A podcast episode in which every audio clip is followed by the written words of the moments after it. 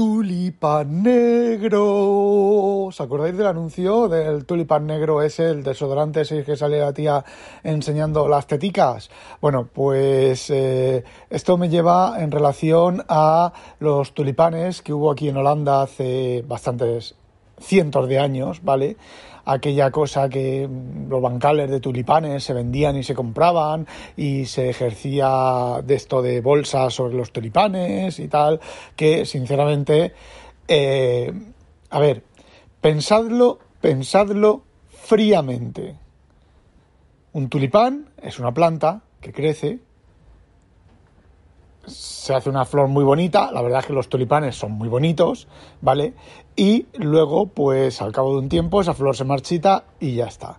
Pues imaginaos el volumen de dinero que se generó en Holanda y en muchos otros sitios con el tema de los tulipanes. Había gente que compraba y vendía bancales de tulipanes que ni siquiera existían a futuro, como se dice en bolsa. Bueno, pues si echáis un ojo a las criptomonedas, básicamente al Bitcoin, que es la que digamos que es la que la que manda en el tema, veréis que ha bajado 6.000 dólares en 24 horas y lo que había bajado con anterioridad y tal, estaba en 52.000 y ahora está en 38.000 euros cada eh, Bitcoin. Eh, son tulipanes, ¿vale? Mm, cada, cada Bitcoin es un bancal de tulipanes y se compra y se vende. Y bueno, parece ser que Bitcoin ha arrastrado a las demás monedas que todavía bajan más deprisa. Evidentemente no puede bajar el BCH, creo que se llama, no puede bajar 6.000 eh, eh, dólares en un día porque no vale 6.000 dólares, ¿vale? Creo que estaba a 700. Bueno, a ver, yo os cuento esto porque un amigo me ha enviado un dólar un dólar, dólar, dólar, dólar, dólar, dólar, dólar, dólar, dólarín en BCH y me crea una cartera y todo el paripé ese. Y bueno, tengo ese dólarín que ahora pues creo, no, no lo he mirado, pero creo que vale eh, 70 céntimos. Paso, empezó a valer, o sea, llegó a valer 1,25, que si lo llego a vender, uh, hubiera ganado 25 céntimos. Bueno, no porque he estado mirando, he estado haciendo pruebas de, bueno, voy a comprar criptomonedas, a ver, voy a comprar el BCH. Y llevó, por ejemplo, una comisión de 5, de 5 dólares o 5 euros. Con lo cual, pues, eh, como poco la ganancia en la venta y la compra tiene que ser superior a 5 dólares porque si no estás haciendo el gilipollas. A ver, no he comprado, ni he vendido, ni nada. Sigo teniendo ese dolarín, dolarín, dolarín, ahí que, bueno, y lo voy, y lo, y lo voy siguiendo. Pero no quería hoy hablaros de eso. Esto ha sido solamente incidental. Bueno, una cosa, eh, está claro que, eh, ya lo he dicho al empezar, está claro que es una burbuja, que cualquier día explota. Los que hayáis ganado dinero con esto, pues oye, ole vuestros huevos. Eh, a ver, me, quiero equivocarme, quiero equivocarme lo que voy a decir. Eh, eso no quiere decir que ahora el Bitcoin se vaya a la mierda, pero a lo mejor vuelve a tardar a subir dos, tres, cuatro años otra vez a hacer las mismas curvas que hizo. Eh, pues eso, ¿vale? Yo, mi saldo de pérdidas en bitcoins es de cero, mi saldo de ganancias en bitcoins es de cero, y mirad que hace cuando empezó esto del Bitcoin, yo puse una minería de Bitcoins y todo el tema, lo que pasa que no conseguí hacerlo funcionar razonablemente seguro y lo, lo borré y ya está. Y no llegué a minar ni un solo, no ya ni un solo Bitcoin, sino no llegué a minar absolutamente nada.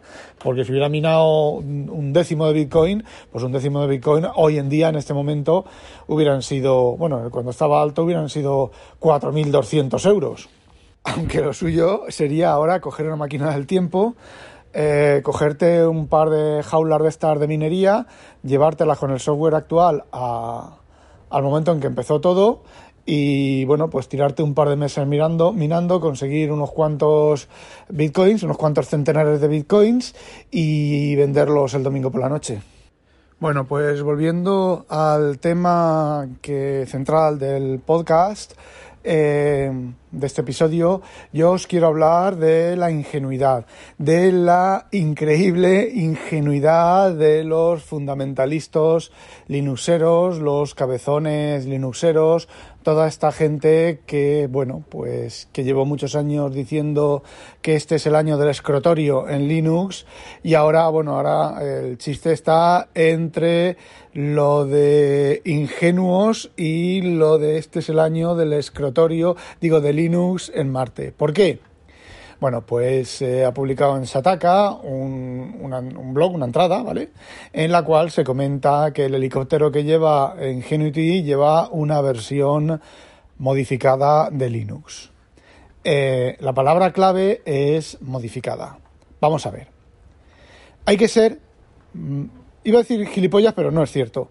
Hay que desconocer mucho el tema o no estar al loro con este, en este tema, en este área, para eh, creerse que eh, una nave espacial pues lleva un Linux, ¿vale?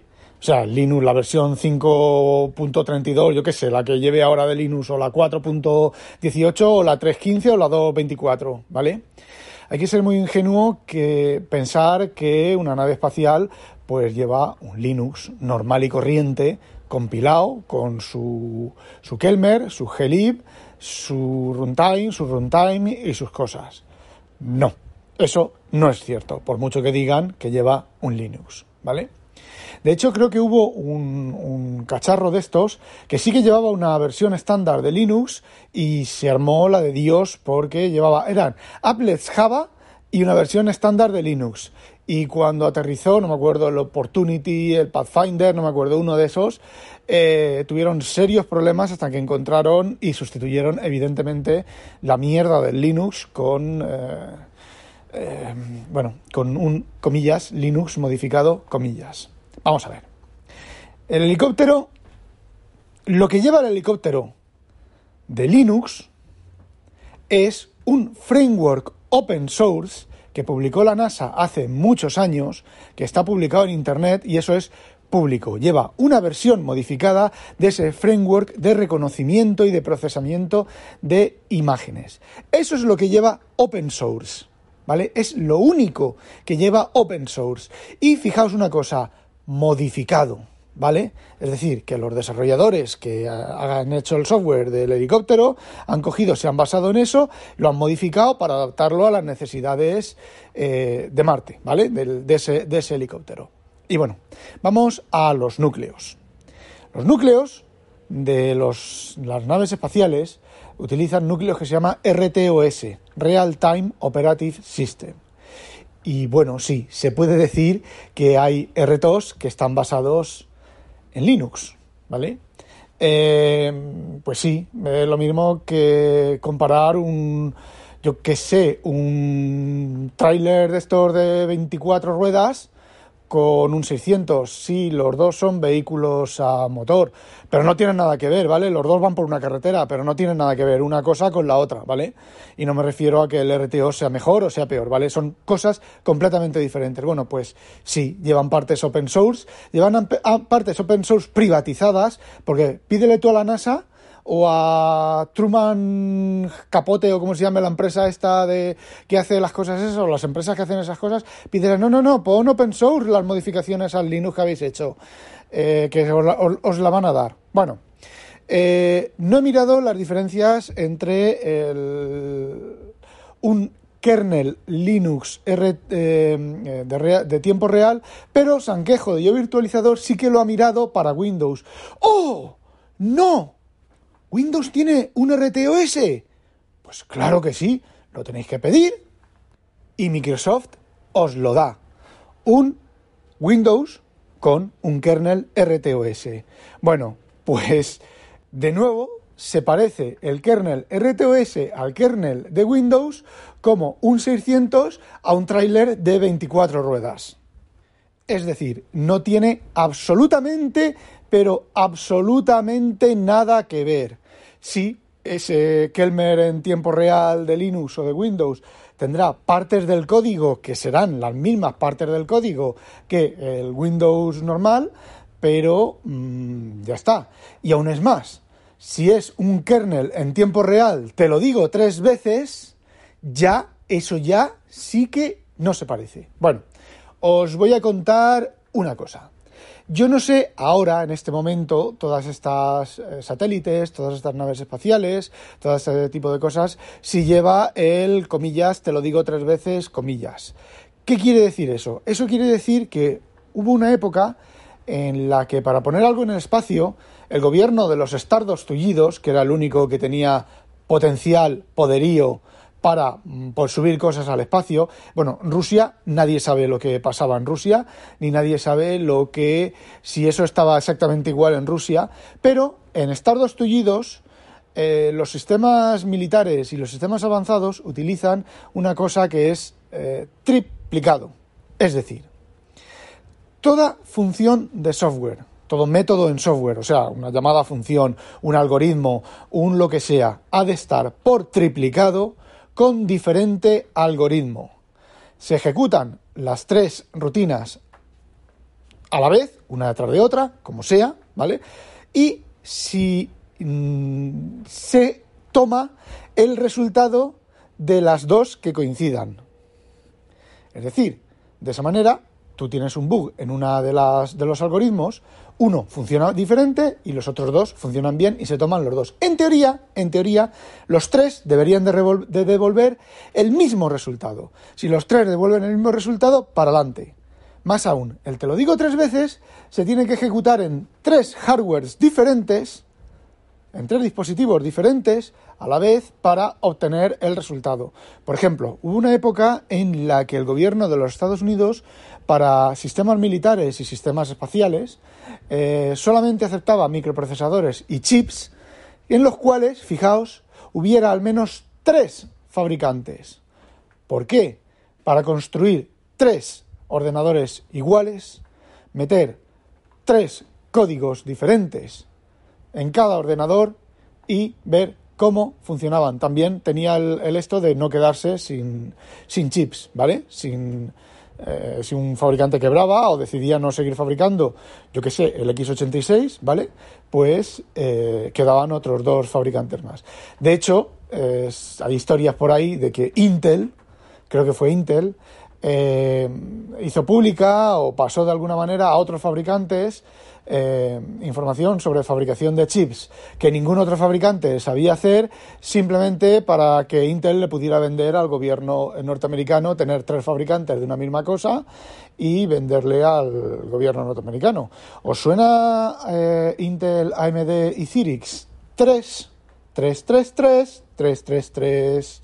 A lo mejor Cyrix fabricó micros x86 porque a Intel le interesaba que hubiera un tercer fabricante también para meterle caña a AMD y para poderle vender sus micros que son mucho mejores que los de Cyrix como de aquí a Roma eh, al gobierno de los Stardust tullidos. Ajá, no habéis pensado eso, ¿eh?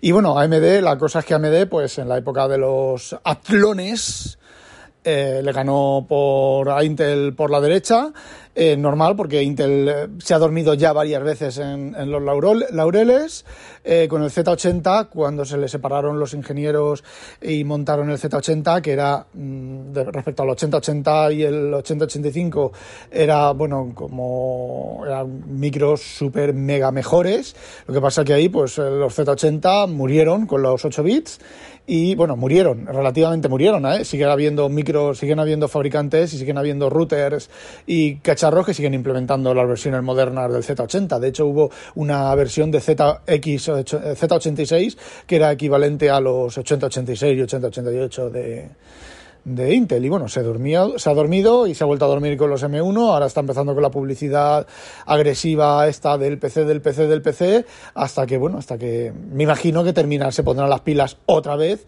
y volverá a haber otra remontada de Intel durante unos años hasta que llegue pues la siguiente caída o lo mismo se vaya a la mierda. Bueno, volviendo al tema de los Kelmers por triplicado. Entonces yo no sé si la ingenuidad lleva cosas por triplicado, me imagino que sí que llevará cosas críticas por triplicado, pero la idea es hasta el decididor que ejecuta los distintos bloques y determina si los bloques han dado resultados diferentes, determina qué resultado tomar, está por triplicado. Y luego debe de haber otro decididor que decida eh, cuál de los tres decididores, y ese no debe de estar por triplicado, eh, toma los valores o haya, digamos que haya dos procesadores en paralelo con una serie, dos o tres, con una serie de histéresis, es decir, de tolerancia a valores, a resultados, a puntos de hardware en los cuales eh, los resultados sean diferentes, sean relativamente diferentes y haya un hardware, o sea, una electrónica, que decida uno u otro. Y efectivamente, todas esas cosas están en el kernel, en el kernel de Linux normal y corriente. Eh, pues eh, no, básicamente no, ¿vale? Eh, bueno, sin hablar de memorias con ECC, sí, ya sé, Linux soporta memorias ECC. a lo mejor no soporta Hamming de 4 bits, solo Hamming de 2 bits, que son las ECC. Eh, a lo mejor las memorias no son de 8 bits, no son de 16, 32, 64 bits, a lo mejor son de 48 bits, a lo mejor son de 52 bits, eh, a lo mejor son de 12 bits, who knows, son específicas para estos dispositivos. Eh, yo os voy a decir una cosa, los, muchos tienen que haber mejorado los Linux para ARM, pero yo cuando yo jugaba con Linux para ARM, eh, Windows CE y Windows Mobile le daba el compilador, el entorno, el, todo, le daba 100.000 patadas a los Linux para ARM. Sí, me podéis decir fundamentalista, sí, no, claro, de esto hace ya 15 años, ¿vale? Mm, eh, Linux ha mejorado, también ha mejorado Windows, también ha mejorado los micros ARM y bueno, pues la píjole sigue siendo un juguete para niños. Así que sí, fundamentalistas linuxeros, seguir haciendo pajas, masturbándoos, eh, comiéndoos vuestra propia lefa con que Linux en el Marte, que es un chiste, ¿vale? Linux en Marte, es el año de Linux en Marte, de que Linux es lo mejor, de que Linux es la caña de España y sinceramente quitando los servidores y no todos los servidores, Linux es una puta mierda pinchada en un puto palo de mierda.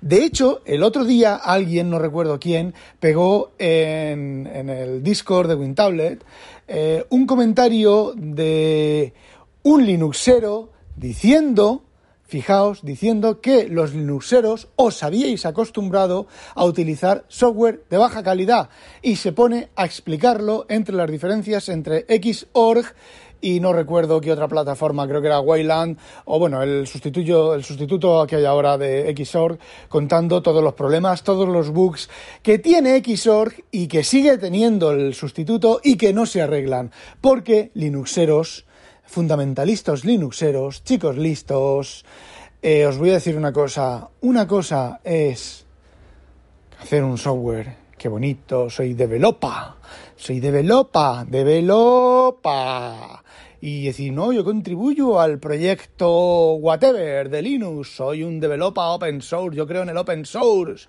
Y luego otra cosa es sentarte y resolver uno de esos bugs que no sabes de dónde vienen, que no sabes por dónde meterle mano, que son súper complicados de encontrar y tal. ¡Ah! Hago un fork y lo cambio todo. ¡Ah! Volvemos a hacer, a reescribir el código desde cero para evitar ese bug.